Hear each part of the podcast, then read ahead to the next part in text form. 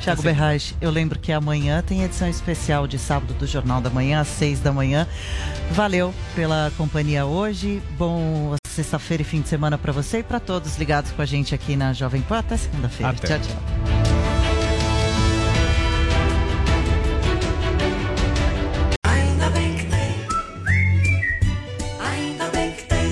Carnezinho é nas lojas 100. Crédito super fácil, feito e aprovado na loja. Estante Home Itália padrão castanho. Nas lojas 100, só 1.040 à vista. Ou em 10 de 104 por mês, sem juros. Aproveite! Estofado Dubai, 2 metros e meio, retrátil e reclinável. Nas lojas 100, só 3.490 à vista. Ou em 10 de 349 por mês, sem juros.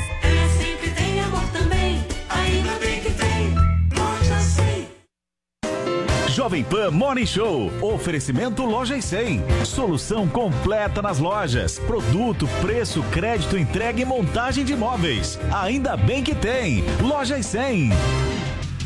Jovem Pan Morning Show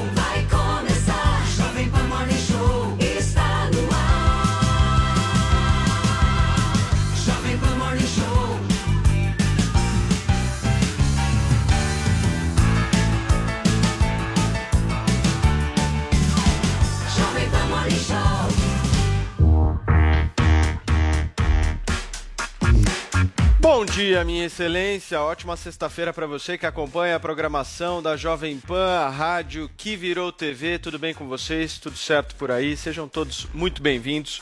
Sejam todas muito bem-vindas. Nós estamos iniciando aqui mais uma revista eletrônica, sempre de segunda a sexta-feira aqui na PAN, das 10 às 11h30 da manhã, te trazendo muita informação de qualidade, bom humor, debate sempre, sempre plural, democrático aqui, com todas as visões possíveis e preenchendo a sua manhã sempre até às 11h30. Então, eu queria te fazer aquele convite. Estamos por aqui, queremos contar muito com a sua participação, com a sua presença. O programa está só começando.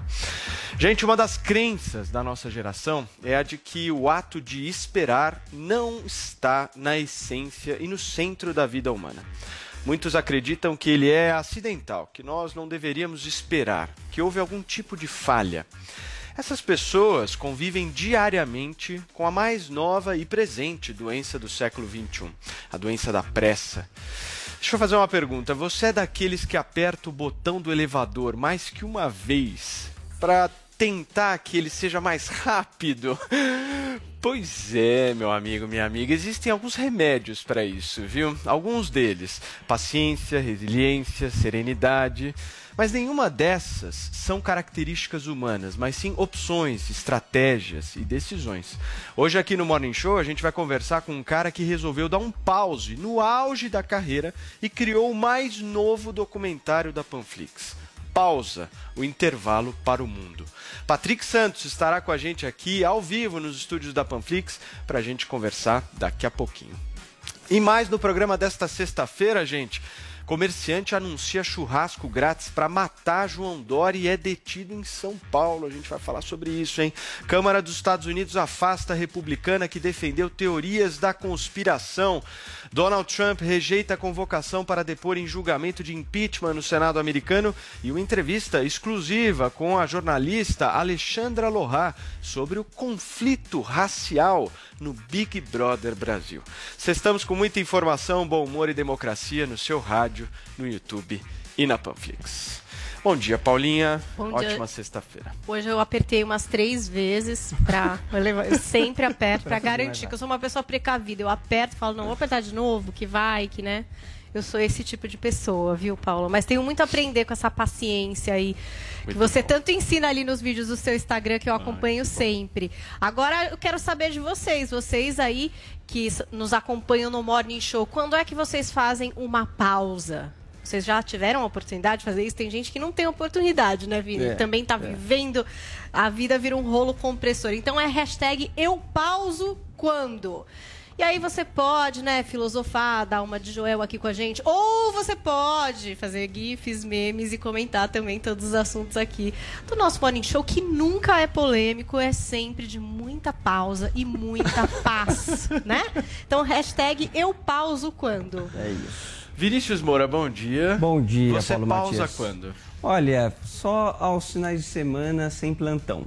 Ah, aí é a minha pausa, mas aí tem o pequeno Yuri também que não deixa eu pausar tanto tempo assim, É não é? complexo, é Paulo complexo. Matias. Mas hoje vamos ter um show de resiliência aqui, né? Porque Vamos. você é o mestre na arte da paciência, né? E Patrick Santos, o mestre na arte de pausar, de dar um tempo e enxergar o mundo de uma forma Vamos diferente. conversar bastante com o Patrick sobre isso.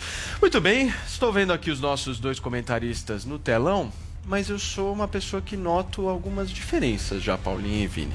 O fundo do Joel Tá diferente. tá diferente. Isso aí. Aí Joel tem. Pinheiro, bom dia, cara. É... Nós estamos te atrapalhando de alguma maneira? Que é isso? O Morning Show é a prioridade número um. Esteja onde estiver, eu estarei no Morning Show. Nossa. Quando o Morning acaba, eu tenho pressa para voltar. Que bonito! É demais. Que fofo, muito bonito, Joel. Bom dia, Paulinho Figueiredo. Bom dia. Muito Tudo. bom estar aqui com vocês. Joel, eu tenho sempre uma dúvida aqui. Deixa eu fazer uma pergunta rápida no ar. Quando eu vejo o Mone, eu não estou no estúdio, eu vejo que você está no estúdio, mas você está meio que num cantinho da disciplina ali no. É. no- É o no chiqueirinho, o chiqueirinho, o chiqueirinho. Mas não se engane, Paulo. Se você estivesse aqui, você estaria do lado de Joel. Exatamente, No chiqueirinho. cantinho da disciplina? É. Exatamente. Nesse aí, É ó, dá uma olhada, É Paulo. ali, ó. Ia estar os dois Já ali, dá pra ver, entendeu? pra quem nos acompanha por imagens, é exatamente. A gente mantém uma certa Isso tem distância, nome, né? chiqueirinho aqui do nosso estúdio do Morning Show. Então, então eu vou ir para São Paulo sentar no chiqueirinho com o Joel.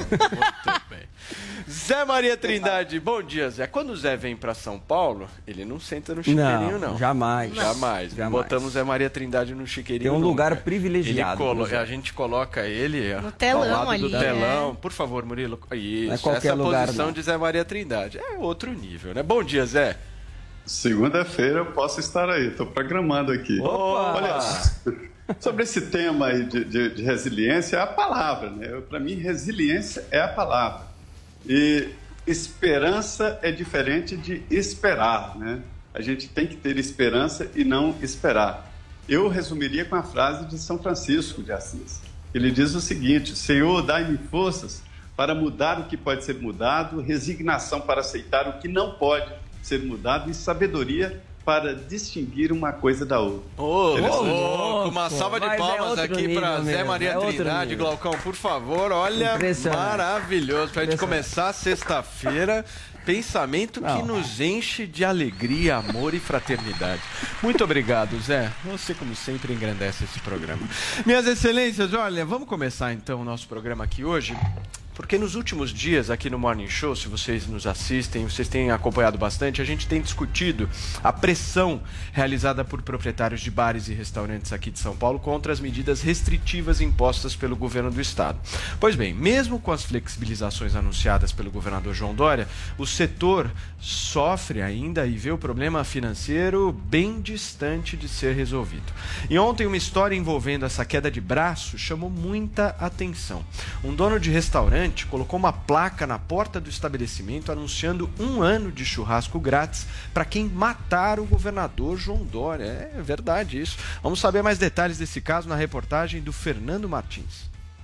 Um comerciante foi detido ontem em São Paulo por anunciar em seu restaurante um ano de churrasco grátis para quem matar João Dória Júnior. Este anúncio estava em um cartaz na frente de uma churrascaria na Vila Mariana, zona sul de São Paulo. O homem de 40 anos foi levado por policiais para o 96º Distrito Policial no Itaim Bibi, onde foi registrado um termo circunstanciado por incitação ao crime. Ele deve responder em liberdade. A incitação à morte de alguém é crime, segundo o Código Penal. A pena é de detenção de 3 a 6 meses ou multa. O governador de São Paulo, João Dória, tem sido alvo de críticas de donos de bares e restaurantes por conta das medidas mais restritivas impostas pelo Plano São Paulo de quarentena. O fechamento de todo o comércio aos finais de semana foi estabelecido pelo governo no fim do mês passado, após alta de casos e mortes por coronavírus no estado. A regra valeria até o dia 7 de fevereiro, mas o governo suspendeu a medida na quarta-feira e voltou a permitir o funcionamento de restaurantes aos sábados e domingos, desde que respeitadas as normas sanitárias. Loucura, hein, Vini? De calma, paciência, resiliência aqui no começo, o comerciante parece que não teve muita, né? Não, cara? tá sem nenhuma calma, né? Tá meio apressado, né? Não precisa tanto. Ô Zé, e aí? O que, que você achou dessa história?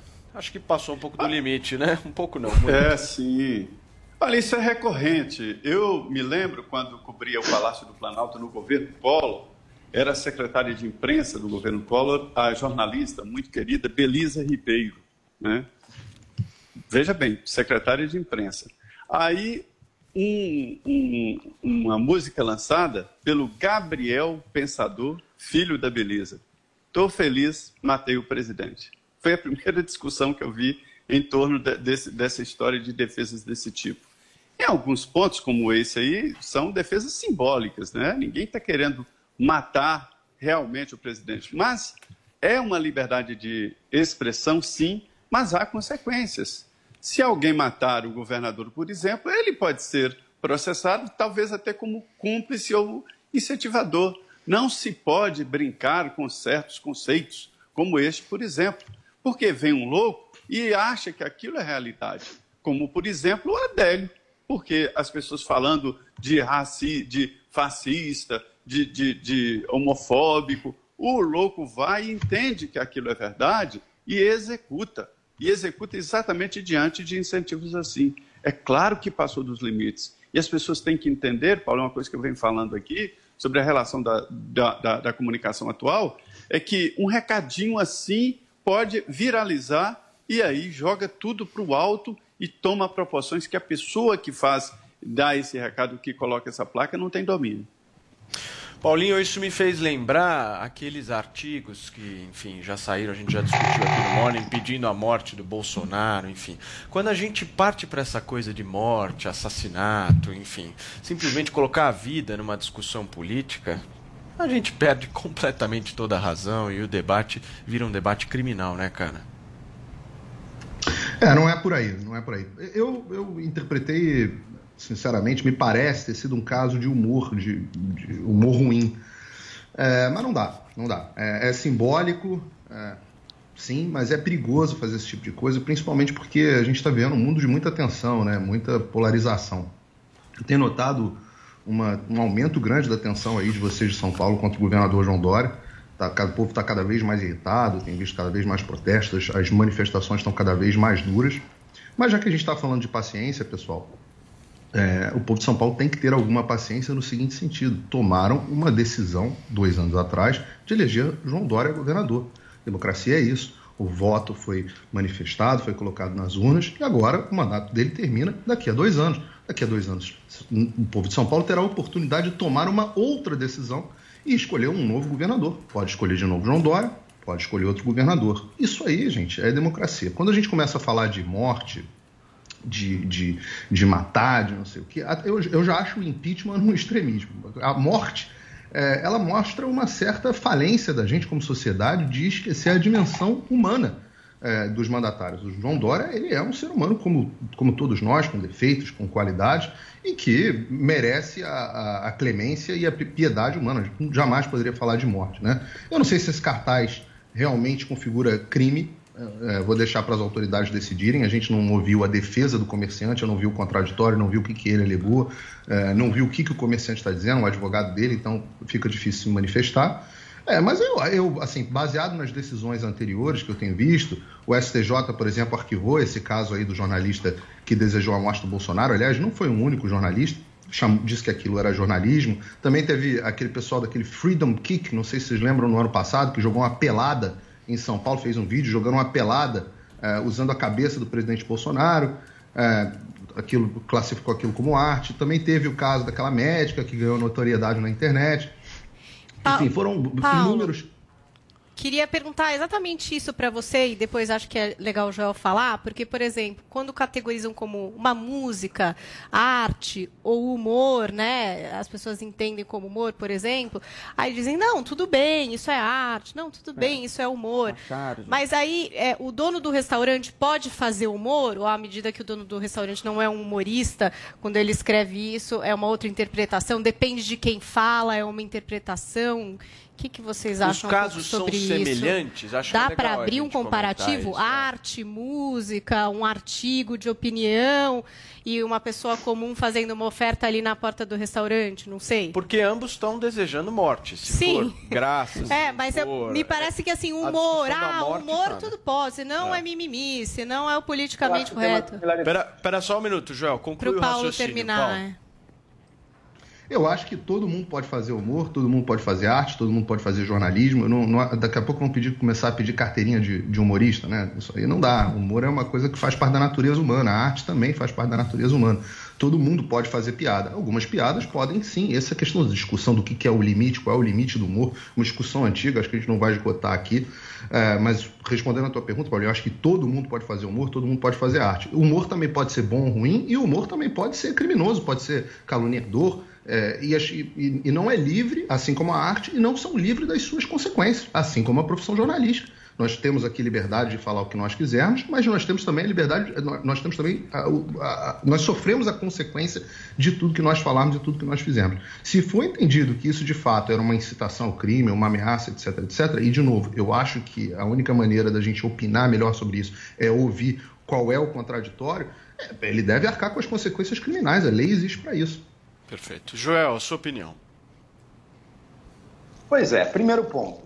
É inaceitável esse tipo de comunicação, de escrita, ele rebaixa o nosso debate público, ele nos leva para uma apelação em que o próprio pensamento, discussão e discordância perdem sentido de ser, porque passa a ser apenas o desejo de morte, então é uma coisa que acho que degrada muito o debate público. Agora, eu vou dizer por outro lado também. Eu não acredito que ali, naquela placa, ele estivesse, de fato, literalmente, incitando as pessoas a matar o governador de São Paulo. Aquilo era uma peça publicitária local com um certo sentido humorístico dele para a pessoa passar na frente, sem partilhar com ele daquela indignação, quem sabe entrar ali, enfim, mas no mínimo partilhar esse sentimento de indignação com ele. Eu tenho quase certeza que ele não deseja que literalmente alguém vá lá, leia essa frase e vá lá e se sinta encorajado então a assassinar o governador de São Paulo. É um negócio totalmente inadmissível, acho que tem que tirar mesmo, mas eu não vejo ele como incitando ao crime ao assassinato. Primeiro, na intenção dele, e segundo, nas consequências previsíveis. É muito improvável que uma pessoa, por passar na frente dessa placa, então se sinta no direito, legitimada e, e- e com a coragem para ir lá matar o governador e consiga. Então, tanto pelas consequências prováveis disso, quanto pela intenção que eu acho que está manifestada ali, eu não vejo uma incitação ao homicídio, mas sim uma propaganda totalmente inadequada e que sim, deve ser tirada. Perfeito. Vamos girar o assunto aqui no nosso programa, gente, porque a Câmara dos Deputados dos Estados Unidos deu um passo inédito nesta quinta-feira ao destituir de duas comissões a deputada Marjorie Taylor Greene, da Geórgia, por endossar pedidos de execuções de democratas e espalhar desinformação perigosa e preconceituosa. Paulinha, detalha pra gente quais foram os motivos dessa punição. Então vamos entender melhor o que aconteceu, né? Foram 230 votos a 199, a grande maioria desses votos democratas, mas a gente teve aí 11 votos de republicanos que também se opõem aí ao que a Marjorie Taylor Greene fez nas redes sociais. E aí, o que é que a gente tem? A gente tem um momento ali antes dela ser eleita, quando ela chegou a curtir postagens que pediam, por exemplo, a, a execução de políticos democratas. Ela também fez comentários antissemitas, promoveu teorias da conspiração, dizendo coisas como tiroteios em massa em escolas americanas foram encenados, incêndios florestais na Califórnia em 2018 foram causados por um feixe de laser espacial. A Maj- Marjorie Taylor Greene também já defendeu que muçulmanos não deveriam trabalhar no governo, diz que negros são escravos do Partido Democrata, que os homens brancos são o grupo mais reprimido nos Estados Unidos. Tem gente que também concorda com isso daí, hein? Falou que a Hillary Clinton, que era adversária do Trump em 2016, estava envolvida em uma quadrilha de pedofilia e mutilação infantil. E, bom, é isso basicamente. A gente está assistindo as imagens da Green, que falou por cerca de 10 minutos no plenário da Câmara antes dessa votação e ela afirmou que parou de acreditar na QAnon, que é essa seita, digamos assim, não sei como é que a gente pode chamar, que tem essas crenças de teoria de conspiração e tal. O Joel já citou algumas vezes aqui no programa, depois ele pode contextualizar melhor. Então, que ela parou de acreditar na QAnon em 2018, depois de encontrar desinformação, mentiras e coisas que não eram verdade nas postagens feitas por seguidores da teoria. Ela disse que naquele momento ela estava muito chateada com as coisas que aconteciam nos Estados Unidos, que não confiava no governo e que é, depois veio a descobrir que essas eram teorias da conspiração. Então tem uma aspas aqui da Marjorie Taylor Greene, eu vou ler para vocês. Ó, eu nunca disse uma palavra em toda a minha campanha sobre o QAnon. Eu nunca disse qualquer dessas coisas sobre as quais estou sendo acusada hoje durante a minha campanha. Eu nunca disse essas coisas desde que fui eleita para o Congresso. Essas são palavras do passado e essas coisas não me representam. Elas não representam o meu distrito e elas não representam os meus valores. Perfeito. Paulo, começa você, já que você está aí nos Estados Unidos. Vamos lá. É... Bom, acho que vale explicar aqui para o espectador rapidinho o que está que, que tá acontecendo nos Estados Unidos de um modo geral. Né? Esse fenômeno do QAnon, que eu não, eu não classificaria como uma seita, Paulinha, é, embora muita gente classifique sim, mas é um, é um grupo de, de, de pessoas que pensam parecido, mas elas não se reúnem, elas não têm é, um líder, elas não têm um culto. É, um, é uma teoria de internet, né? É uma teoria de internet que basicamente é uma teoria da conspiração é, falsa que diz que existe uma seita, é, essa sim, uma seita secreta pedófila, da qual fazem parte é, vários integrantes do Partido Democrata, vários líderes mundiais, é, uma coisa meio satanista. Artistas de Hollywood então, também, né, Paulo? Artistas de Hollywood. E o que, o, que, o que é o problemático é o seguinte: existe de fato, e isso é uma coisa que está comprovada, basta ver o documentário do, Jeff, do, do Jeffrey Epstein, que eu acho um documentário ruim, mas pelo menos mostra um lado disso. Existe sim uma rede de pedofilia envolvendo Hollywood, envolvendo autoridades, casos de pedofilia que são sérios nos Estados Unidos, mas aí o pessoal transforma isso numa teoria da conspiração que envolve lá, uma coisa que nem, nem cinema tem: satanismo, atos satânicos debaixo de uma pizzaria, é, não sei o quê. Então é, é uma coisa complicada.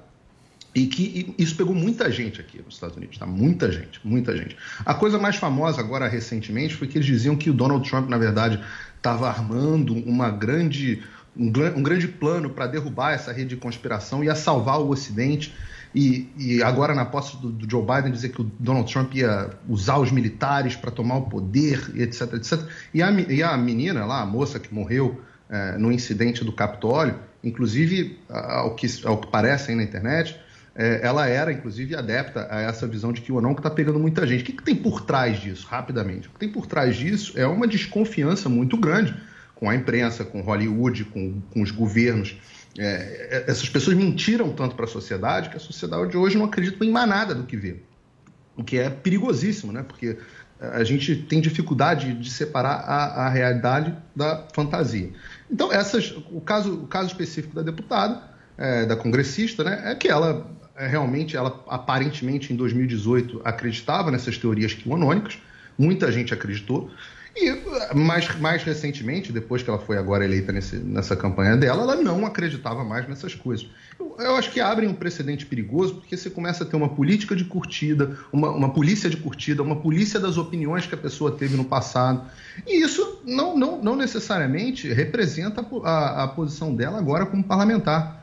E nesse balaio aí foi misturado muita coisa, Paulinha. Por exemplo, é, ela dizia que não. Ela dizia coisas absurdas como, sei lá, o laser é, causando queimada na né? floresta. É. O, da família Rothschild. É, é, da família Rothschild. Outras coisas absurdas, né? Como se é, 11 de setembro não aconteceu. O, o, já teve gente dizendo que os mass shootings, né, os, os tiroteios em massas eram, eram, eram atos falsos, etc. Agora, o pessoal mistura isso com opiniões políticas que ela tem. Essa questão dos negros serem escravos do Partido Democrata, é, é óbvio que quando você fala escravo, você está usando uma figura de linguagem, você não está dizendo que eles são realmente escravizados, mas fala é, é, uma, é uma discussão política existente mesmo, de por que, que os negros, apesar de viverem em situação de pobreza dentro dos Estados Unidos, continuam votando dentro do Partido Democrata em troca de supostos benefícios. As inner cities, que são aqui equivalentes, eu faria aqui uma equivalência às favelas, às periferias é, brasileiras, dominadas por negros, elas votam sempre democrata e continuam sempre afundadas na pobreza. Então ela está usando uma figura de linguagem. Perfeito. A questão da repressão dos homens brancos é, é uma discussão que a sociedade está vivendo mesmo, onde você ser branco, hétero, cristão, é, etc, etc, você, bom, para usar o termo de alguns aqui, você não tem nem lugar de fala. Então misturam coisas que são teorias políticas absurdas com opiniões políticas é, legítimas dela. Qual o problema? O problema é o seguinte: quem somos nós para fazer essa linha de corte? não somos ninguém. As pessoas que são responsáveis por fazer essas linhas de corte, no caso de uma congressista, são os eleitores. Então, um precedente é, preocupante que, o, que, o, que a Câmara abre, obviamente praticamente unânime da parte dos democratas e de alguns republicanos que deram uma fraquejada aí. Perfeito. Joel, você. Eu penso que justamente o fato de ter 10 republicanos que concordaram com essas decisões mostra que não é uma coisa ultra sectária de democratas, da esquerda radical dos democratas. Não, gente, é gente que tem coragem 10 de 200? e dizer. Esse tipo, esse tipo de afirmação é óbvio, você está votando contra o seu partido, no fundo. Né? Então você precisa realmente ter um caso muito forte para se quer levar se quer levar um, já é uma indicação de que, olha, alguma coisa ah, ali é? provavelmente tem. Agora, o tipo de posicionamento que ela está mostrando aqui que ela mostrou ao longo dos anos é uma coisa incompatível com a vida numa sociedade que está minimamente capaz de dialogar e de discutir, porque é a acusação de conspirações por todos os lados.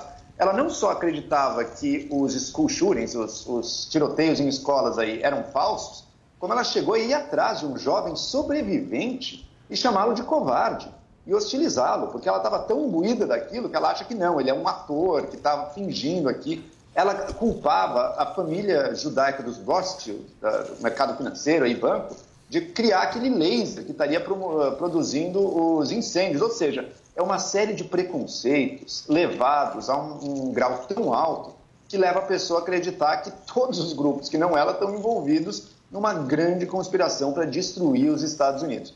Ela diz que não acredita mais nisso. Mas ela disse que desde 2018, bom, em 2019 ela ainda estava hostilizando o jovem sobrevivente do, do, dos tiroteios ali. Então, será que ela tinha mudado mesmo? Será que ela diz agora que mudou, mas na verdade a coisa durou muito mais do que ela gostaria de deixar claro?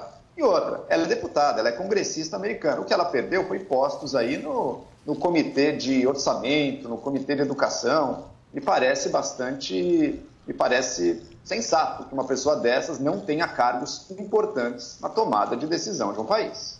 Zé, a sua análise. O povo da Geórgia discorda, viu? O povo da Geórgia que a elegeu discorda fortemente de você, tá, João? Vai lá, Zé. O povo da Geórgia, o povo do. Acho Peraí, Paulinho. distrito da Geórgia não tem. Não, é só o povo não está sendo representado mais, só isso. Vai lá, Zé. O Zé tá sem áudio. O Zé tá sem áudio. Pode falar o que você estava querendo falar agora, Paulo. Oi. Oi, agora sim, perdão, perdão, perdão, perdão. Agora voltou, voltou. Olha, é, é, o gancho que eu queria pegar. Eu não gosto desse tipo de procedimento. Ela não é mais deputada federal. Ela é meia deputada federal, se for, né? Então está desrespeitando o principal, é o voto. Eu costumo dizer que aqui em Brasília não existe uma geração espontânea de deputados. Eles chegam aqui pelo voto. Tanto o PSOL como o pessoal do PSL e o Daniel, o deputado Daniel, eles têm que ser respeitados nas suas ideias, porque eles foram votados. Aqui no Brasil está acontecendo isso. A deputada Bia Kisses, por ser do PSL e por ter publicações, não desse nível, mas publicações em defesa do presidente Bolsonaro, em defesa de teses da área ideológica, né? ela está sendo, sofrendo um cerco para não assumir a presidência da Comissão de Constituição e Justiça. Se ela é deputada federal, ela tem que estar em plenos poderes, ou então caça a parlamentar. Mas é, colocar a parlamentar como se fosse uma coisa estranha, ela chegou ali pelo voto, tanto a Bia Kicis como é, no caso da, do, do, do, da representação norte-americana. Eu acho que isso aí é covardia, não ter coragem de caçar por um cesseamento político né, e faz essa história de meio deputado. Por outro lado, o que é conspiração para uns pode ser realidade para outros. Né? É aquela história do jacaré, do senhor que não dormia, a filha foi atrás de um médico, o médico mandou para o psicólogo, o psicólogo mandou para o psiquiatra, que deu um remedinho para ele dormir. Falava, por que, que você não dorme? Ah, porque tem um jacaré debaixo da minha cama. Aí passou um tempo, o médico perguntou: e aí, o seu pai? Ela falou assim: não soube, o jacaré comeu ele. Todo mundo achava que não tinha jacaré, que tinha tal jacaré lá. Então é a teoria, a teoria da conspiração, às vezes tem jacaré. Tinha tomado a vacina. Maravilhoso. Zé. Paulinha, deixa eu te perguntar uma coisa. O ex-presidente dos Estados Unidos, Donald Trump, rejeitou o pedido de congressistas democratas para depor no processo que julga o processo de impeachment dele, né?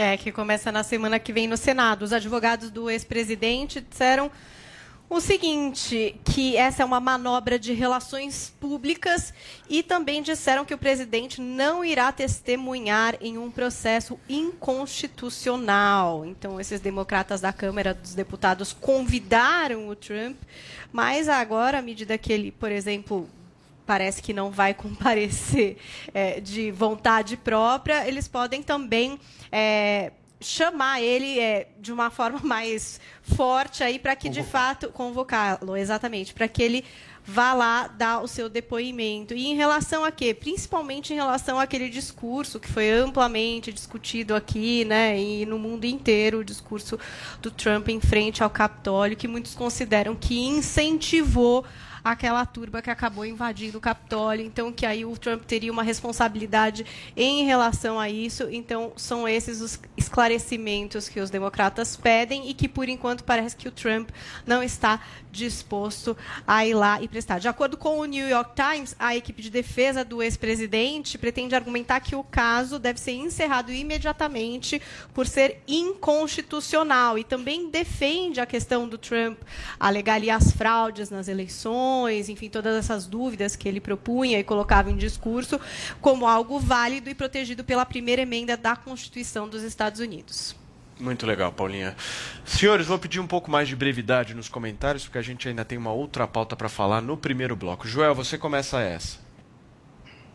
Vamos lá. Na primeira notícia do dia aqui hoje, a gente discutiu o caso do dono de restaurante aqui com aquela publicidade Matem o governador. Né? E eu argumentei que aquilo provavelmente não constitui uma incitação concreta a um crime, a um assassinato. No caso do Trump, as palavras dele, nos discursos dele para a massa de pessoas que pouco depois invadiria o Capitólio, constitui sim uma incitação aos atos violentos que aquela própria massa tomou ali. Eu me baseio aqui numa análise que eu achei bastante ponderada do professor Garrett Epps, da Universidade de Baltimore, que está no site da BBC. E que ele diz: olha, é uma questão. Ele até levanta: olha, tem pontos do, do discurso que o Trump até poderia usar para se defender, uma hora que ele fala de fazer de forma patriótica e pacífica. Então, ele botou algumas salvaguardas no próprio discurso dele. Mas ele vê elementos, sim, que, no mínimo, tornam isso uma questão para um júri resolver. É uma questão que seria possível, sim, condená-lo num tribunal por ter incitado essa violência. Agora, quanto ao impeachment, o impeachment é um processo que envolve um largo elemento político também. E sem dúvida alguma é esse que está pesando mais agora, porque, afinal de contas, o Trump nem é mais presidente dos Estados Unidos. Eu acredito que o melhor para a democracia americana seja parar de se girar ao redor de Donald Trump o mais rápido possível e passar a olhar os problemas dos Estados Unidos. Então, se isso fosse arrastar por sei lá quanto tempo, dominando o debate público americano, me parece uma grande perda de tempo para o país. Zé, você concorda com o Joel? Acho que a política americana ainda não esqueceu o Trump, né? É, eu, eu acho que o Donald Trump está tá correto em não ir. Eu vou resumir aqui. Se você não acredita num processo, você não participa dele. Se você não acredita numa eleição, você não participa dela. Não pode participar da eleição e depois dizer não valeu porque, enfim, é, é, não gostei. É o caso do ex-presidente Lula. Se ele não acreditasse na justiça, ele não apresentasse advogado, não prestasse depoimento e não aceitasse o julgamento.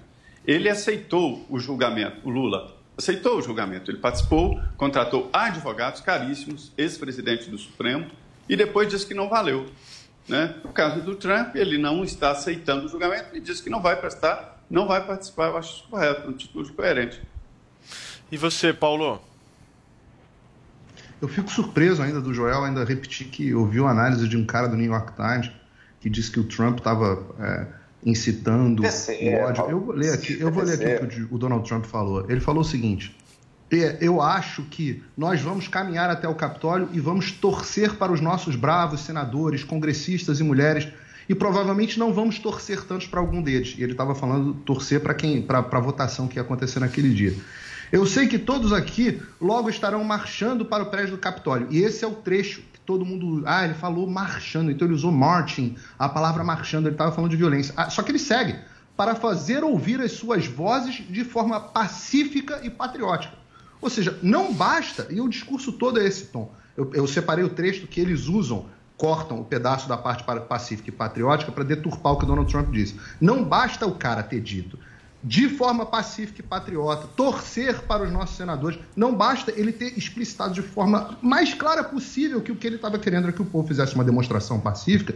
Nem isso é o suficiente para os analistas do New York Times, que o Joel gosta tanto, chegarem a uma conclusão minimamente racional. É um negócio, é quase que uma, uma não sei, uma dissonância cognitiva, like algum fenômeno hell. psicológico mais sério. Agora, sobre a constitucionalidade do ato, Don't fight porque isso é, é- é a inegável, é que a Constituição americana é muito clara. A Constituição americana é absolutamente clara em determinar que o processo de impeachment só existe para remover um presidente do seu, do seu, do seu posto.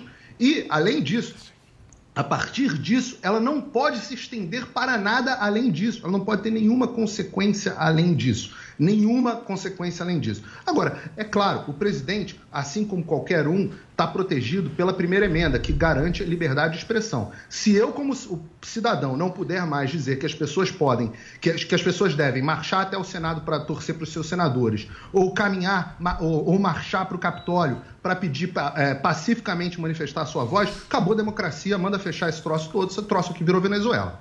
Joel, 30 segundos, por favor. If you don't fight like hell, you're not going to have a country anymore. Se você não lutar com tudo, vocês não terão mais um país. Não vamos desistir, não vamos conceder.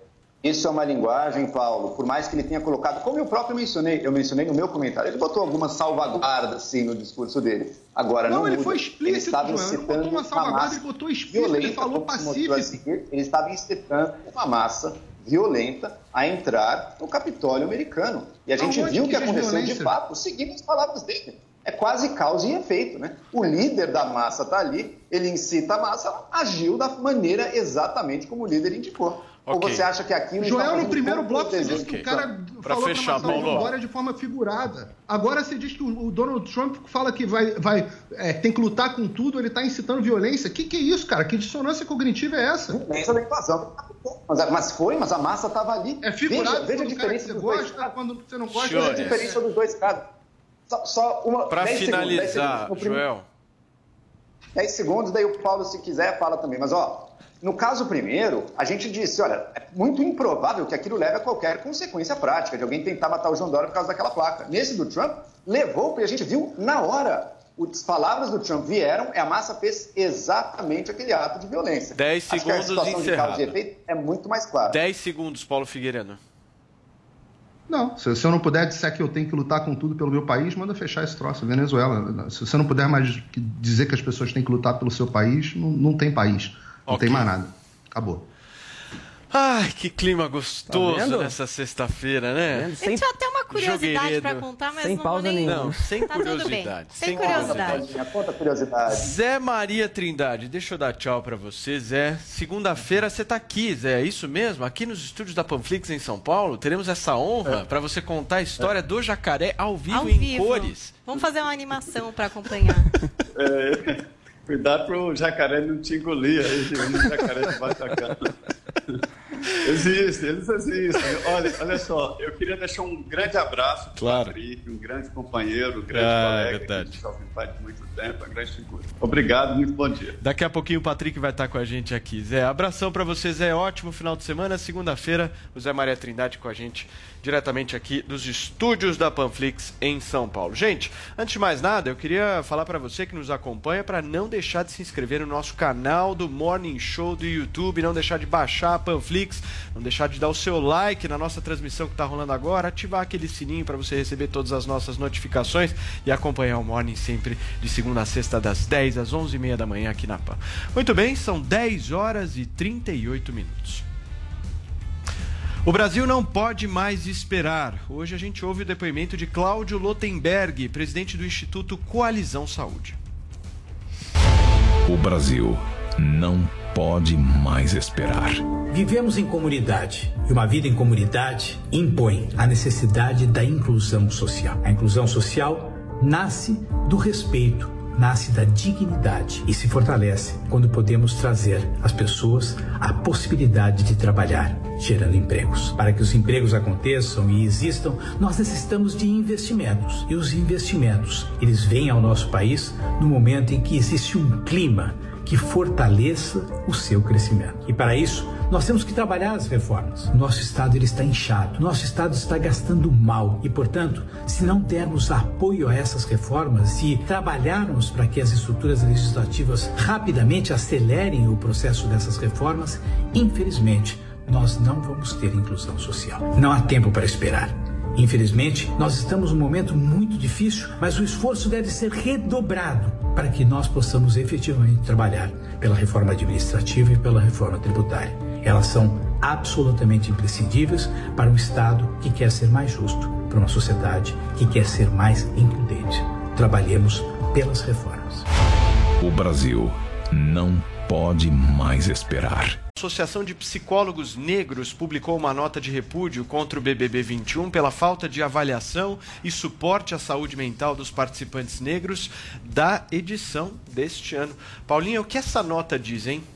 Eu vou ler aqui alguns trechos para vocês entenderem o que, que eles estavam querendo dizer e principalmente em relação a episódios que aconteceram com o Lucas, que a gente já detalhou aqui para vocês, principalmente essa parte de bullying, né, que muitos consideram que ele vem sofrendo ali dentro da casa. Então, vamos ali a trechos dessa nota da Ampcinep. Ó, a Ampcinep vem a público manifestar repúdio à forma como a direção do programa Big Brother Brasil 21 vem tratando a situação ali exposta em relação à pauta da saúde mental de seus participantes. Num país estruturado pelo racismo que maltrata, humilha, segrega, violenta e assassina, é inadmissível incluir participantes negros e negras sem considerar, avaliar e prestar suporte adequado à sua saúde mental, já comprometido em função do estresse provocado pela pandemia e isolamento social. Aí tem também ali mais uma parte dessa nota que diz o seguinte, ó, incluir participantes negras e negros na casa sem medidas responsivas de enfrentamento de toda forma de humilhação, bem como de atenção à saúde mental dos brothers e sisters, significa reforçar o que há de mais execrável na sociedade brasileira, ou seja, o descaso e a mercantilização de nossos corpos e subjetividades. O racismo estrutural provoca violência social grave, o racismo golpeia a população negra em todos os âmbitos da vida, atingindo com força a constituição psíquica. E aí eles também fazem algumas recomendações de como a Globo poderia contornar isso que está acontecendo ali, que está muito errado na opinião deles no Big Brother. Eles dizem assim, ó, imediata e especial atenção às pessoas negras que estão em situação de violência e adoecimento mental dentro da casa.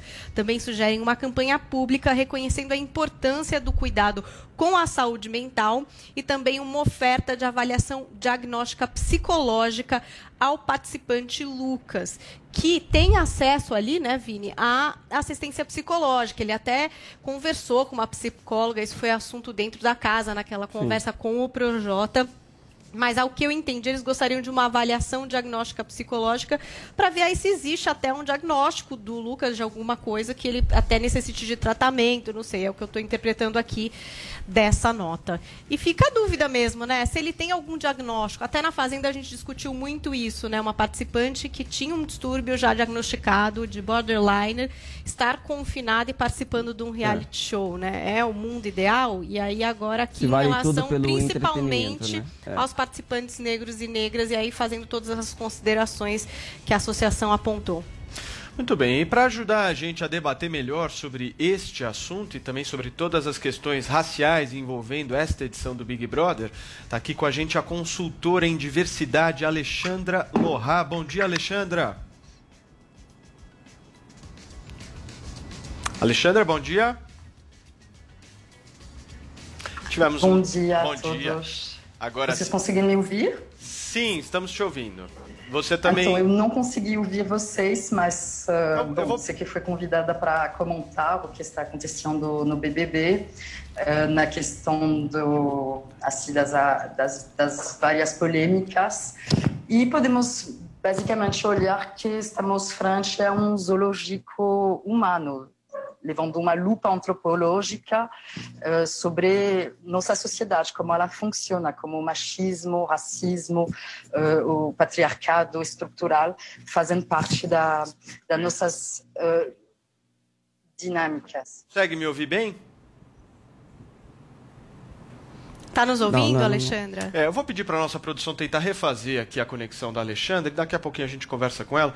Mas eu acho que esse é um tema que a gente já vinha discutindo aqui é, no Big Brother Brasil, né? Joel, Paulo, é, em relação a essa questão racial. A gente teve já oportunidades, até de prova do líder, da gente ver isso de uma Sim. maneira um pouco mais clara. E a gente falou muito também aqui no programa dessa coisa de dos participantes lá não estarem enxergando o 2021 e estarem pegando o que foi 2020 e colocando dentro da casa, né, Vini? Forçando né, uma situação, É. né, pra- imaginando que aqui fora já tenha um, um julgamento favorável a, a certos participantes que abracem uma determinada eh, causa, só que eu acho que quando essa causa é forçada sem nenhum tipo de elemento, porque não teve nada né, que pudesse eh, originar esse conflito racial entre os participantes, e isso acaba eh, eh, transmitindo para o público uma coisa que não tem sentido nenhum. Né? E aí eu acho que esses participantes, como Carol Conká, como a Lumena, né, o próprio Lucas no começo, né, que É. tentaram inserir esse tema sem Tava um elemento mais sólido, aquilo, né? saíram prejudicados. Agora o Lucas, obviamente, pela mudança do jogo, a forma como ele foi é, isolado é, dentro pelos outros participantes, humilhados pela Carol Conká, obviamente que ele precisava ali de, ta- talvez de uma assistência é, é, psicológica. Agora, não por ser negro, eu acho, né? Porque assim, essa assistência psicológica, ela existe não só no BBB, mas em, em todos os realities de confinamento, para sempre que existe uma situação um pouco mais extremada como essa, né? Paulo? É. Joel, queria te, te ouvir um pouco, por favor. Pois é, eu estou com o Vini nessa. Vamos distinguir duas questões relevantes aqui. A primeira delas, será que a Globo deve permitir que participantes que tenham questões psicológicas, algum distúrbio, estejam sofrendo um episódio, continuem na casa? Essa é a primeira questão. Eu diria que não. Se tiver evidências claras de que alguém está passando por um distúrbio ali, seria um dever de responsabilidade da emissora ah, tirar aquela pessoa. Não tem condições de estar sendo exposta ao Brasil dessa maneira. né? Como talvez, talvez seja o caso do Lucas. Agora, vamos deixar muito claro: o que o Lucas está sofrendo não é fruto de racismo. E sabe por quê? Porque as pessoas ali na casa que mais o hostilizam são negras. Lumena, Projota, Nego Di e especialmente Carol Conká são todos, que, que é quem mais hostiliza ali dentro, são todos negros também. O que a gente não está vendo no BBB é uma suposta aliança de brancos para oprimir, para humilhar os negros. Isso simplesmente não está acontecendo. Na verdade, a única vez que algo similar a isso foi proposto foi justamente pelo Lucas e no sentido contrário, dos negros se unirem e hostilizarem os brancos, coisa que foi totalmente rejeitada, repudiada pelos demais participantes negros da casa também. Então, tentar encaixar nessa, nisso que a gente está vendo no BBB, Ô, Joel, um aquela- racial, é Aquela história. primeira prova do líder, ela foi muito simbólica também nessa questão racial, né? Porque a gente viu simplesmente o Nego Di chamando todos os negros. Aquilo ali foi praticamente a divisão, verdade. né? Pro VIP, né? Vocês se lembram disso? A primeira Pro prova. VIP, isso. Por isso que eu tô falando, eu acho que ele, ele, ele quis, antes de ter acontecido qualquer fato que pudesse originar, ele quis inserir esse, essa narrativa já lá dentro, É. né? Com a Agora, lógica de 2020. Com a lógica de 2020. Imaginando e, e que talvez isso- e com a lógica do, das bandeiras que são levantadas pelas redes sociais. É. Paulo, queremos te ouvir também. Seu microfone, por favor. Eu tô ouvindo tudo que tá acontecendo aqui de forma absolutamente. Eu tô perplexo, eu juro pra você. É, o Lucas está sofrendo bullying por ser negro numa casa que metade das pessoas são negras. Quem está fazendo bullying nele são os negros, né? Patriota, o, o, o Projota, Carol Conká, etc. É, agora, a nota é um negócio impressionante. A nota é assustadora, gente, pelo amor de Deus. Negros e negras precisam de suporte mental. Negros e negras precisam de medida responsiva e atenção à saúde mental. Atenção, espe... eu estou lendo, tô lendo aqui os termos que citados na nota. Atenção especial às pessoas negras em adoecimento mental. Eu nunca vi nada tão racista na minha vida. O que, que é isso? Pelo amor de Deus. O que, que é o racismo? A gente vai entrar uma especialista aqui daqui a pouco. Então vamos lá. O que que é racismo? Racismo é quando você separa as pessoas pela cor da sua pele e diz que elas têm características físicas, mentais, psicológicas diferentes. Né? Quando você trata seres humanos de forma diferente por causa da cor da sua pele. Essa nota é a nota mais racista que eu já vi na minha vida. Isso é um, isso é um negócio absolutamente assustador. Absolutamente assustador. Se, se fosse branco, podia dizer esse tipo de coisa. é, A, gente pode falar, é, participantes brancos precisam de ajuda mental, etc, etc. É, é um negócio de louco. É, é, o, o- o linguajar né, o marxista que se, se agora está estabelecido dentro da sociedade. No assunto anterior, a nota do Santos também. Negócio de racismo estrutural, as pessoas não sabem de onde vem isso. Isso, teoria racial crítica, uma teoria neomarxista. Não é possível que ninguém fale sobre isso. Isso entrou na sociedade brasileira, é um negócio importado daqui dos Estados Unidos, entrou na sociedade brasileira, que é uma sociedade que não tinha estas questões raciais colocadas desta forma. Isso é uma coisa que faz parte dos Estados Unidos que tinham, sim, um problema de racismo na década de 60, que não tem hoje em dia. Os Estados Unidos tinham um problema de racismo estrutural até a década de 60. Hoje não tem mais. Mas isso foi incorporado na sociedade brasileira de uma forma assustadora. Aliás, parabéns, Joel. Nunca te critiquei. Comentário espetacular que você fez. Nossa. Deixa, deixa eu pontuar uma coisa aqui também. Deixa eu pontuar uma, uma, Não um vai, outro não elemento vai, aqui. não vai. É. Ih, vai estragar. Vai estragar essa amizade. Agora você vai ver. Agora já é. Tô falando de, de, de, de, de negão, né? Negão acho que ainda pode falar. É porque o Pelé se chamava de crioulo. Eu vou falar assim, chamava mesmo, não tô eu que tô dizendo. Era, o- era o apelido dele na década de 60. Já que a gente tá falando disso, faz, faz que nem o Pelé e para no auge. Vamos estragar o elogio. Rapidinho, Joel. elogio. Rapidinho, porque a Alexandra já está conectada com a gente, por favor.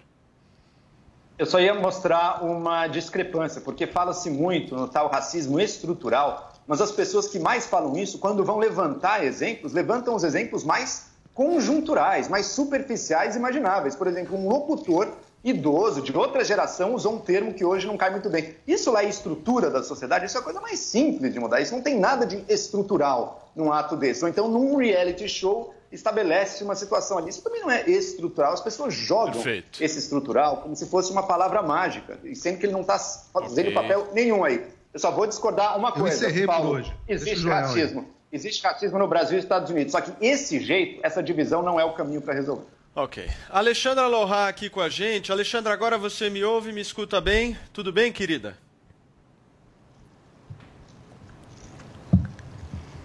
Alexandra, eu acho que nós estamos realmente com um Tá problema ouvindo, de Alexandra? conexão. Consegue Você- nos Você ouvir? Nós consegue nos ouvir?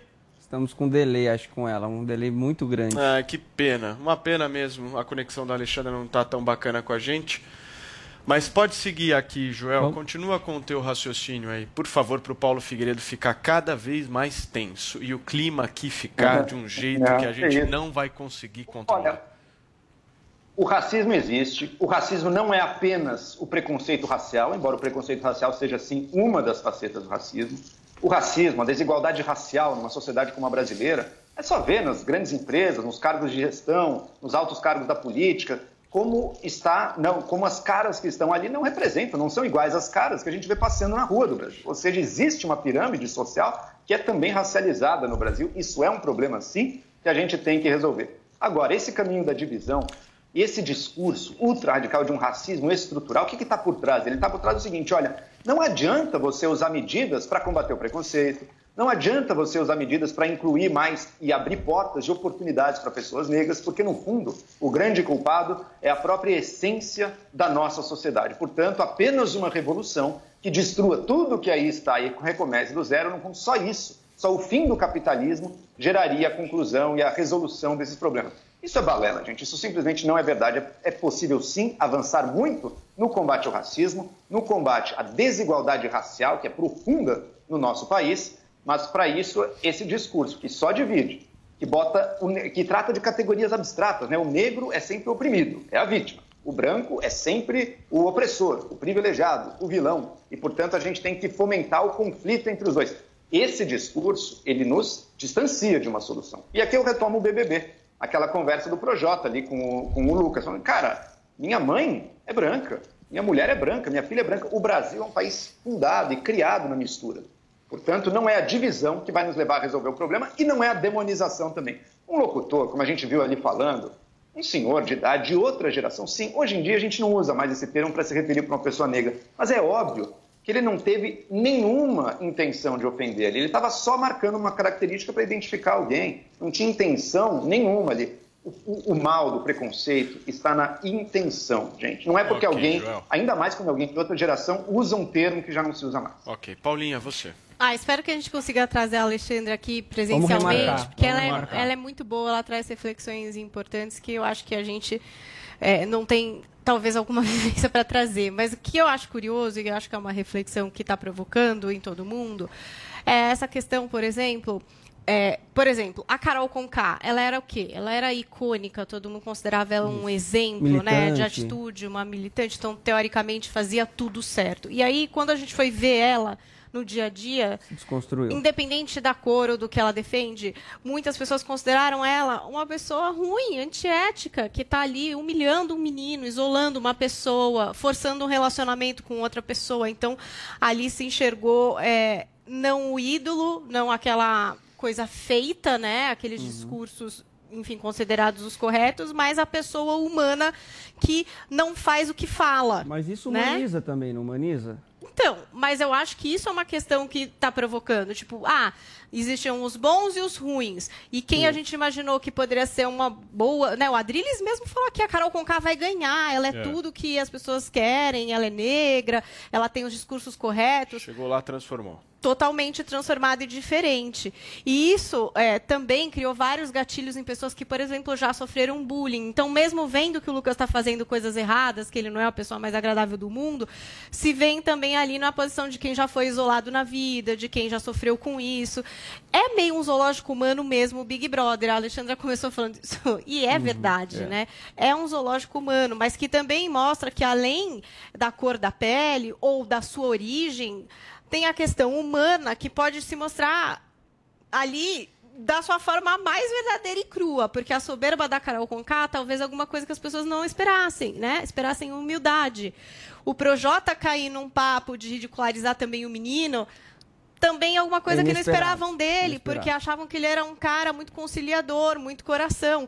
Então, essas máscaras que caem, né, como a gente vai entendendo, porque também é um programa, gente, que contém edição e situações também para criar isso, eu acho que isso é o que é mais perturbador, assim, é esses ídolos caindo e a gente tomando contato com a realidade humana de cada uma daquelas pessoas, né? E não vamos lembrar da Juliette, que também está sofrendo Também. ali situações de xenofobia, de bullying, e que é uma menina branca e quem está fazendo isso com ela, em grande maioria, é a Carol Conká, É, que era é. uma grande menina que todo mundo achava que tinha um discurso tão legal.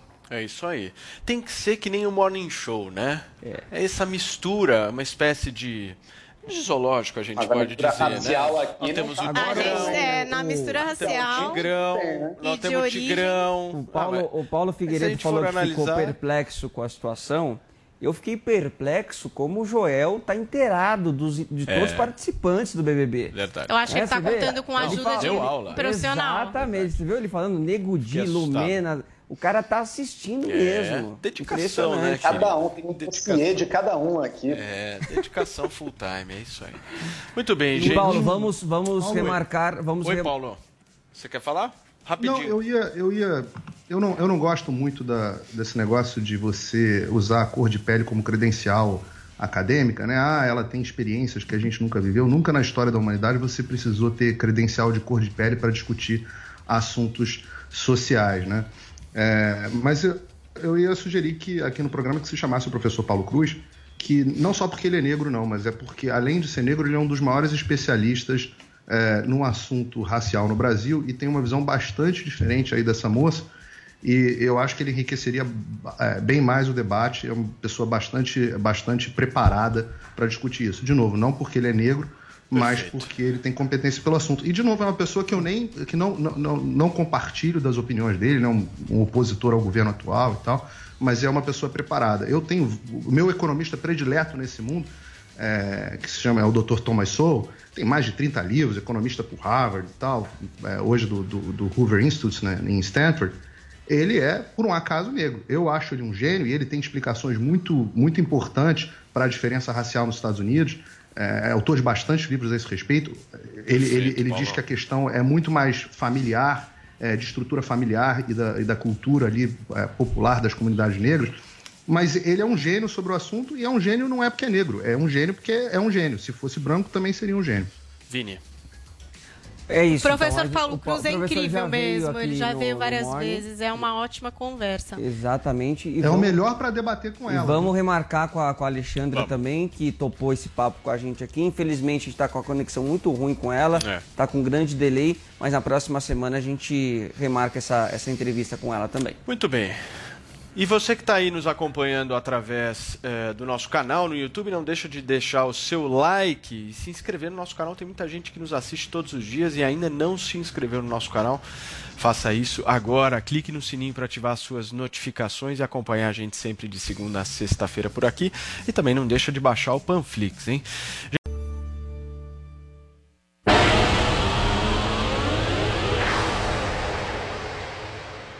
Minutos, estamos de volta aqui na programação da Jovem Pan. E olha, gente, vamos falar de uma coisa importante: pausa. É, pausa. Às vezes é preciso parar, viu? Desacelerar, dar um tempo, buscar o novo, mergulhar em novos desafios, resgatar os modelos pré-estabelecidos pela vida e buscar a felicidade. Pausa, o intervalo do mundo. O novo documentário da Panflix. Durante muito tempo vivi no único modelo que me venderam como sucesso. Nasça, cresça, estude, entre na universidade, arranje o melhor emprego, bata suas metas, mantenha-se sempre em forma. Você pode tudo. Não, não é bem assim. Será que não seria o caso de pensar, nós não estamos vivendo muito velozmente? Tem uma frase amigo meu que é a vida é um meio para se curar, mas a gente vive a vida adoecer, para se adoecer. Eu espero que nós, como humanidade, tenhamos um despertar da consciência. Vou aprender a deixar pra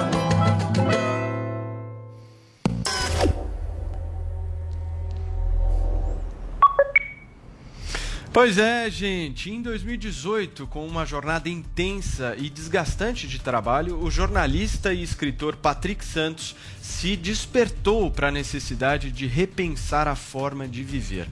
Dois anos depois, um vírus chamado Corona obrigou o mundo inteiro a fazer o mesmo: parar o relógio para um longo intervalo.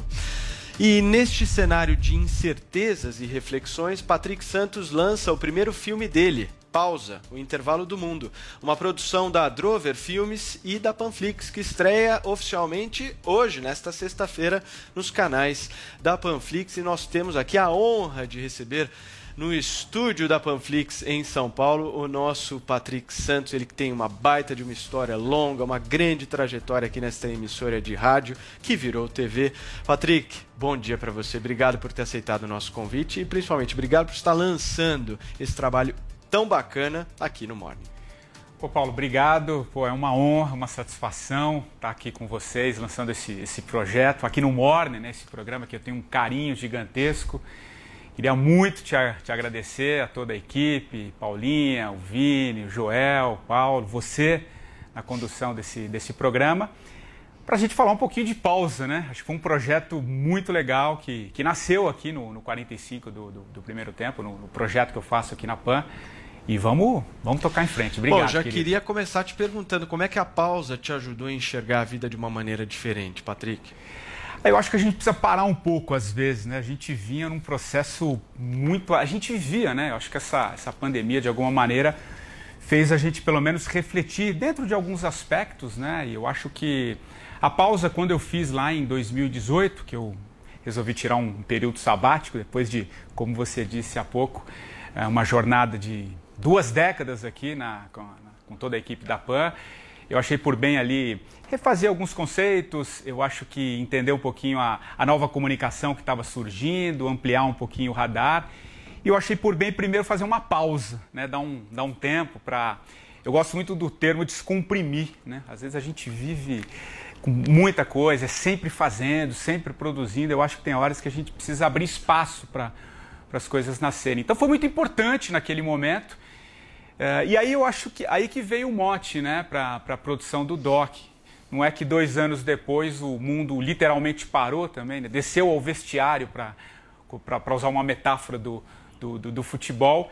E aí eu resolvi fazer um paralelo, né? eu traço um pouquinho essa minha história, essa parada lá atrás, com esse, digamos assim, um sabático do mundo, né? Na, eu digo ali no auge da, da pandemia. E aí veio a ideia de fazer esse, esse documentário fazendo essa, esse link entre a minha parada e a parada do mundo. Muito legal. Paulinha. Primeiro, já queria fazer o merchan desse podcast do Patrick, é um dos mais ouvidos aqui do conteúdo da Jovem Pan, que é o 45 do primeiro tempo. Se você ainda não se inscreveu na playlist, procure para ouvir, porque eu acredito que essas conversas que o Patrick teve com tanta gente importante e que entre pessoas que já se propuseram a fazer uma pausa ou pessoas que buscam um outro caminho, né, a espiritualidade, enfim, são várias as vertentes investigadas pelo Patrick nesse podcast. Eu queria que você contasse, Patrick, quem está nesse documentário, quem são essas personalidades que estabelecem junto com você essa reflexão a respeito da nossa pausa forçada pós-coronavírus. Legal, Paulinha. É, e, o, e, o, 45, né, o podcast, teve um papel fundamental, né, porque todas as entrevistas foram feitas ali. Né? É, quando começou a pandemia, é, foi em março, comecei ali, finalzinho de março, começo de abril, eu falei, poxa, eu vou trazer gente para refletir sobre esse momento que a gente estava atravessando. Né? Tem até um pouco o perfil, mudei um pouquinho o perfil do podcast ali na época, né? que, eu, que eu falo muito sobre reinvenção, transição de carreira, superação. Ali no auge eu falei, poxa, eu vou atrás de, de pessoas que podem refletir, trazer uma, uma visão mais ampla. Né? Então eu ouvi 36 pessoas, entre médicos, uh, esportistas, filósofos, uh, professores, enfim, ampliei o leque. Então você tem ali, são 36 entrevistas, eu fiz um, uma redução para 20. Então tá ali Monja Cohen, Newton Bonder, Marcelo Glazer, o, o psicólogo o Rossandro Klinger, tem a filósofa Lúcia Helena Galvão, tem o Milton Ratum. Cara, um, um timaço assim de gente refletindo né, sobre, sobre esse, esse momento, esse, esse processo todo. Então foi. E cada um trazendo o seu olhar né, sobre três temáticas que eu discuto muito no documentário, que, que ele tem o fundo, a pausa, mas eu falo muito sobre o que é necessário, o que é supérfluo, né? como a gente lida um pouco com a finitude, a questão do tempo. Então foi, foi trazendo esses, essas, essas pessoas para discutirem isso. Né? E foi bem no auge, bem no auge da, da, da, da pandemia e, e, achei por bem finalizar com, com fazendo esse link né, da, da minha pausa com a, com a, com a, com a, pausa do mundo naquele, naquele momento. Então foram 20 grandes entrevistas, documentário, pra, até por ser do 45, né? Ele tem 45 minutos de duração, eu tive esse, esse cuidado de ter essa marca nesse podcast que eu tenho um carinho gigantesco. Né? E quando começou a pandemia, ele era só um produto de podcast, depois ele ampliou, eu comecei a fazer também com imagens, até por conta do distanciamento que a gente tinha que ter na época, né? Então foi, um, um, foi uma imersão muito, muito legal, muito, muito, muito interessante. Vini. É, eu queria te perguntar justamente sobre isso, né, Patrick? Quando você lançou o, o, livro, ainda não existia pandemia, né? Então parece que você até anteviu esse momento de que as pessoas, uh, por uh, força, né, por obrigação, precisaram realmente parar, né? O mundo uh, literalmente parou e eu queria te perguntar como que você enxergou esse ano de 2020, o que essa pandemia, esse momento de maior reflexão trouxe para as pessoas nesse momento de, de, imersão, como você mesmo falou? O que, que a pandemia ensinou para que as pessoas pudessem refletir um pouco mais? Acho que muita coisa, né, Vini? Acho que não tem quem não, não, ficou mexido nesse, nesse processo todo, né? É muito difícil, né? Não foi atravessar esse, esse ano que passou, até mesmo agora, o início também de, de 2021, né? Tá todo mundo na torcida para que isso de alguma maneira passe. Mas é, é enfim, foi, foi, foi, foi, muito complicado, né? muito, muito difícil, muitas perdas, é, enfim. Mas o que eu tento trazer no, no, no, documentário é um, é um olhar sobre tudo isso, porque de alguma maneira, quem, né, nesse, nesse momento de tanta mudança, não foi refletir sobre o que de fato faz sentido na vida, né? né? o que, que é necessário, o que, que é supérfluo em muitas questões. A gente teve que mudar a nossa forma, a nossa relação com o tempo, as formas de, de trabalho, né? Então, acho que isso todo mundo, de alguma maneira, teve que refletir. Tem uma questão muito interessante que eu abordo no, no, no documentário também, que eu acho que a pandemia, parece que da noite para o dia, uh, a morte bateu a nossa porta, né? Parece que a gente se deu conta que ela existe, né? Uh, então eu acho que eu fui tentar entender um pouco isso para a gente refletir um pouco sobre essa questão da finitude, né? E de que maneira ela pode nos ensinar, né? Porque todo mundo ficou muito assustado, tá todo mundo, né? É, é, tendo que mudar as formas de, de, de, relação, as formas de entender tudo. Então eu trago um pouco esse, esse conceito para o documentário, né? Trazendo essa, essa, essa temática, porque eu acho assim, quando a gente entende né, é, a finitude, a gente muda um pouco a nossa escala de valores, né? Tem até uma fala muito legal também do Amir Klink no documentário, ele teve um papel fundamental. Ele foi, uma das entrevistas, inclusive, mais ouvidas do, do, do, podcast, repercutiu muito. Então, são, são essas temáticas né, que eu acho que todo mundo, de alguma maneira, está se questionando. Né? Então, eu, eu, eu, procurei um pouco nessa linha narrativa trazer muito mais o olhar da reflexão sobre essas temáticas, mas trazendo sempre esse pano de fundo da pausa. E, e, e como você perguntou, ali em 2018, talvez por eu ter me antecipado um pouquinho, me possibilitou de olhar para é, essa temática de uma, de uma forma diferente para refletir no, no, no, documentário. Joel, sua pergunta. Bom, primeiro, Patrick, que alegria te ver de novo aqui, nós dois, na Jovem Pan. Grande abraço aí à distância. Eu queria perguntar o seguinte, Patrick. Eu confesso que, por exemplo, eu também penso às vezes, poxa, como seria bom você dar uma pausa, você fazer um sabático, se dedicar a outro projeto. Acho que esse pensamento passa pela cabeça de muitas pessoas que estão aí na luta no dia a dia. Só que daí vem um temor também, né? Se eu parar agora, se eu sair, eu desapareço. Se eu desaparecer, aquele lugar que eu ocupava é imediatamente preenchido por outras pessoas. E depois, quando eu voltar, não tem mais lugar para mim, eu vou ficar totalmente de fora. Você acha que esse tipo de temor é justificado? Eu acho que eh, quando a gente fala de pausa, Joel, é, não necessariamente você precisa fazer uma, uma, uma, pausa, por, por exemplo, como eu fiz, né? No caso ali que eu fui que eu fui dar um tempo, fui repensar, foi algo muito planejado, né? Foi muito pensado, foi muito trabalhado, né? Então eu, eu, eu me preparei para fazer essa pausa. Mas quando eu trago o conceito de pausa, é, eu acho que a gente pode olhar esse conceito de pausa por vários aspectos, né? Eu acho que assim, a gente pode fazer pequenas pausas, por exemplo, aproveitar a nossa vida em, em, outros aspectos. Né? Você pode fazer uma pausa num fim de semana, sabe? Você usando os seus dias, o seu horário, é, refletindo um pouco sobre a condução da sua vida. Quando eu falo muito em acelerar, e essa relação que eu faço com, com a pausa, está muito ligado a essa forma que a gente acha que o tempo inteiro a gente está acelerando. A gente precisa acelerar porque eu preciso fazer, né? Como você disse. Ah, será que se eu parar, o meu emprego vai estar tá ali? Acho que tem um pouco acreditar um pouco nos seus projetos, né? Eu acho que não tem uma fórmula exata, Joel. É, não adianta eu falar, ah, para mim funcionou de um jeito, talvez para outro não funciona, né? Eu, eu, eu, tenho, eu tenho sempre, eu tomo sempre esse cuidado de quando a gente fala de pausa, a gente entender o sentido, o sentido da pausa, né? Ela não precisa ser algo sabático, por exemplo. Até desmistifica um pouco, né? Eu falo isso no meu, no meu livro. Há um certo imaginário que sabático você precisa atravessar os, os oceanos de veleiro, ir meditar na Índia, no Tibete, né? Eu costumo dizer que eu fui, eu fui subir e descer as ladeiras de Perdizes, que é o meu bairro ali em São Paulo, né? Eu fui fazer uma costumo dizer que uma, uma viagem muito mais bem, interna. né, Patrick? Ali, Você conhece, né, Paulo? Dá para emagrecer então, bem. Então eu fui fazer um, foi, foi um outro olhar, ali foi uma repaginada. Eu acho que foi um momento, né? Eu acho que acho que todo, todos nós, né, temos uma, uma, uma, necessidade às vezes de desacelerar. Agora vai muito da, do perfil da pessoa. Claro que o momento que a gente está vivendo é muito assustador, né? A, a reflexão que eu sempre faço, Joel, é, para a gente ter o cuidado que a gente às vezes precisa dar um passo para trás para achar soluções, né? Porque a gente acha que tem que estar o tempo inteiro produzindo, produzindo, às vezes a gente vai comprimindo demais, né?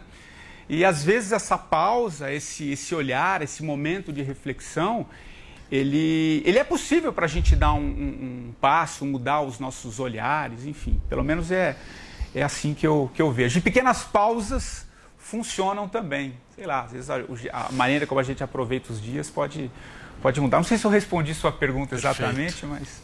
Paulo Figueiredo.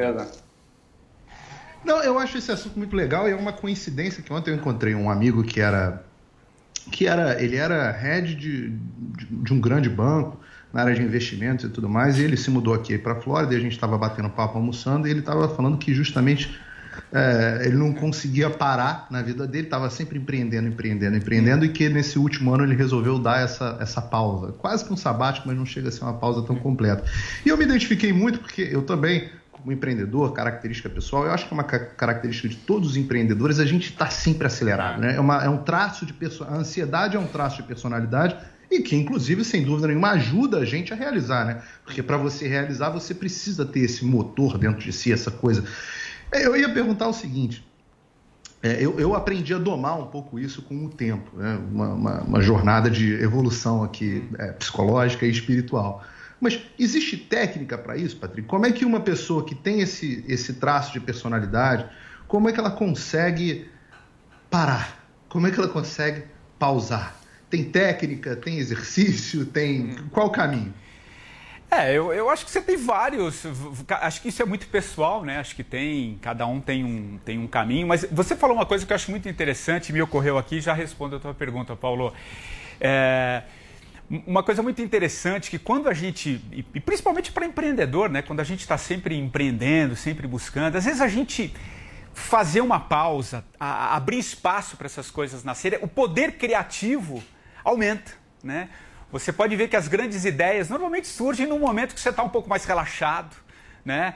Então esse, é esse, esse, esse é, é, isso funciona muito, inclusive para os empreendedores. Né? Se você pegar as grandes empresas, no mundo corporativo, é muita gente tem buscado isso. Né? Você vê que as, as empresas tentam dar um pouco esse espaço, uh, novas formas de se relacionar para que essa criatividade aflore. Então funciona muito, principalmente por cargos de liderança, né? como você bem, bem mencionou. Agora, eu acho que cada um busca um pouco essas alternativas. Tem, eu, por exemplo, me encontrei muito, mas isso é uma, uma forma que eu, que eu encontrei. Eu, eu fui fazer algumas. Eu, eu, eu, pratico yoga, eu acho que me ajuda um pouco, né? Trabalho um pouco respiração, né? Acho que quando a gente trabalha um pouco respiração, a gente volta um pouco, né? Porque a gente está o tempo inteiro acelerando. Então, acho que pode. Pode funcionar, pequenos, pequenos exercícios, por exemplo, eu acho muito interessante, né? A gente tem uma mania, né, Paulo? e eu acho que muita gente que está nos ouvindo e assistindo, você já acorda e já pega o celular, né, cara? Você vai respondendo o e-mail, é o WhatsApp, tá? Pô, que tal você acordar e Pô, dá uma respirada primeiro, entendeu? Abre uma janela. Eu tenho que ler a pauta do Morning Show. É. é. a pauta do Morning Show que o Vini mandou. O Vini manda cedo, né? É cedo aqui manda o negócio. Cedo. Pede um break. É pra dar tempo de você estudar. A pauta elimina a paz, né? Não, tá bom. Não. Aqui não tem No como. Pingo nos Paulo, a gente- às vezes a gente- É o fuso. Paulo. Você é privilegiado pelo fuso ainda. Mas, ao contrário, né? O contrário, eu acordo mais cedo que vocês. Mas, Mas- essas pequenas coisinhas funcionam, É. viu? Acho que, acho que ajuda bastante. Patrick, não dá mais tempo de nada. Ô, eu só Paulo. quero te agradecer aqui mesmo Eu que agradeço. pela tua participação. Eu queria que você, mais uma vez, desse o serviço aqui pra Claro. gente. Afinal de contas, né, Claro. Paulinha? Esse é o primeiro documentário que a Panflix lança, né? Sim, é isso? é um É o primeiro exclusivo, o trabalho muito da legal, Panflix. incrível. Tem a participação de algumas pessoas que fazem parte aqui da produção É isso que eu Panflix. tô com uma listinha aqui que. É, Então, foi, muito, foi um processo muito Por legal favor. e Foi. longo de parceria. Pode Pô. falar de todo mundo aí. Pô, vamos lá, vamos lá, Paulo. Olha só, aqui na, o- o- na Panflix, cara, claro, toda a equipe, né? Mas tem uma participação fundamental do, do Bola, do Marcelo, né? Ele teve um papel ah, extremamente importante na condução. Ah, acho que não seria possível realizar esse documentário sem, a, sem o empenho dele. O Derek também na, na produção e na, na direção. O João na captação de imagens, na, na, parte artística, de fotografia e toda a equipe da Panflix. Teve um trabalho também muito interessante da Drove, né, a produtora, onde eu acabei finalizando, com a Bianca Oliveira, com o Beni. A Bianca me ajudou muito na roteirização. o Beni, pô, um puta artista, assim, na trilha sonora, ficou muito legal, um trabalho importantíssimo. E, e- e também tem uma música exclusiva, né, da, da Carla Franco, que fez uma música para o documentário, Quando Eu Voltar a Viver, que casa muito com, com, com o documentário, que está já disponível na, na, na página da, da, da Jovem Pan, lá no YouTube, tem 45 minutos. Então convido vocês para fazerem uma pausa, assistir essa pausa, que o, que o projeto está muito legal. E claro, sempre agradecendo também ao Tutinha, ao Marcelo, que pô, acreditaram no projeto, deram toda a liberdade para que eu pudesse levar adiante. Tenho um carinho, você sabe a relação que eu tenho com essa casa, enfim. Legal. Faço o convite. Patrick Santos aqui com a gente. Patricão, obrigado, viu, cara? Parabéns Paulo, pelo teu obrigado, trabalho. querido. Paulinha, voa! Vamos, tweets, deixa eu correr. Vou sair favor. correndo aqui sem pausa, uma coisa louca. Hashtag eu pauso quando foi a nossa tag de hoje. Então vamos lá. Olha, o Chico disse o seguinte: hashtag eu pa- pauso quando chega um domingão com a esposa, no silêncio da natureza e, claro, curtindo todos os dias o Morning Show. Tem também um outro tweet aqui do André Lopes. Hashtag eu pauso quando o Dória manda fechar. e despauso quando ele manda abrir. Então ele tá, né, meio ali. Essa foi uma É o boa. Dória quem manda na vida dele. Não sei se é o melhor, mas ok, né? Cada um com o seu mestre, né? Muito eu tô bem. preferindo seguir o Patrick aqui e vou curtir uma pausa no final de E semana. eu e o Patrick pausamos quando tem jogo do Coringão também, É, né, eu Patrick? também tô nessa, hein? também dou uma parada. O time tá pausado É também, isso. né? O time tá pausado, boa. Turma, deixa eu agradecer aqui a participação nessas duas semanas aqui com a gente, do brilhante Paulo Figueiredo, filho diretamente da Flórida, nos Estados Unidos. Paulo, obrigado, obrigado mesmo aí por tudo. Foi muito bacana ter você aqui no nosso programa. Eu só quero te agradecer aqui E vai voltar, em público vai voltar e vai estar com a sempre. gente sempre aqui. Por favor, Paulo Figueiredo, porque você é um cara do bem. Valeu mesmo. Eu que agradeço, gente. Vocês sabem como eu adoro fazer o Morning Show. Obrigado mesmo aí por terem me aturado duas semanas. Qualquer hora eu apareço aí. Obrigado mesmo, obrigado por Paulo. Saudade de fazer. Saudade de você, tava com saudade de você desde o 3 em 1. Joel, você sabe que, ó, pra você, ó, coraçãozinho pra você. Adoro debater contigo.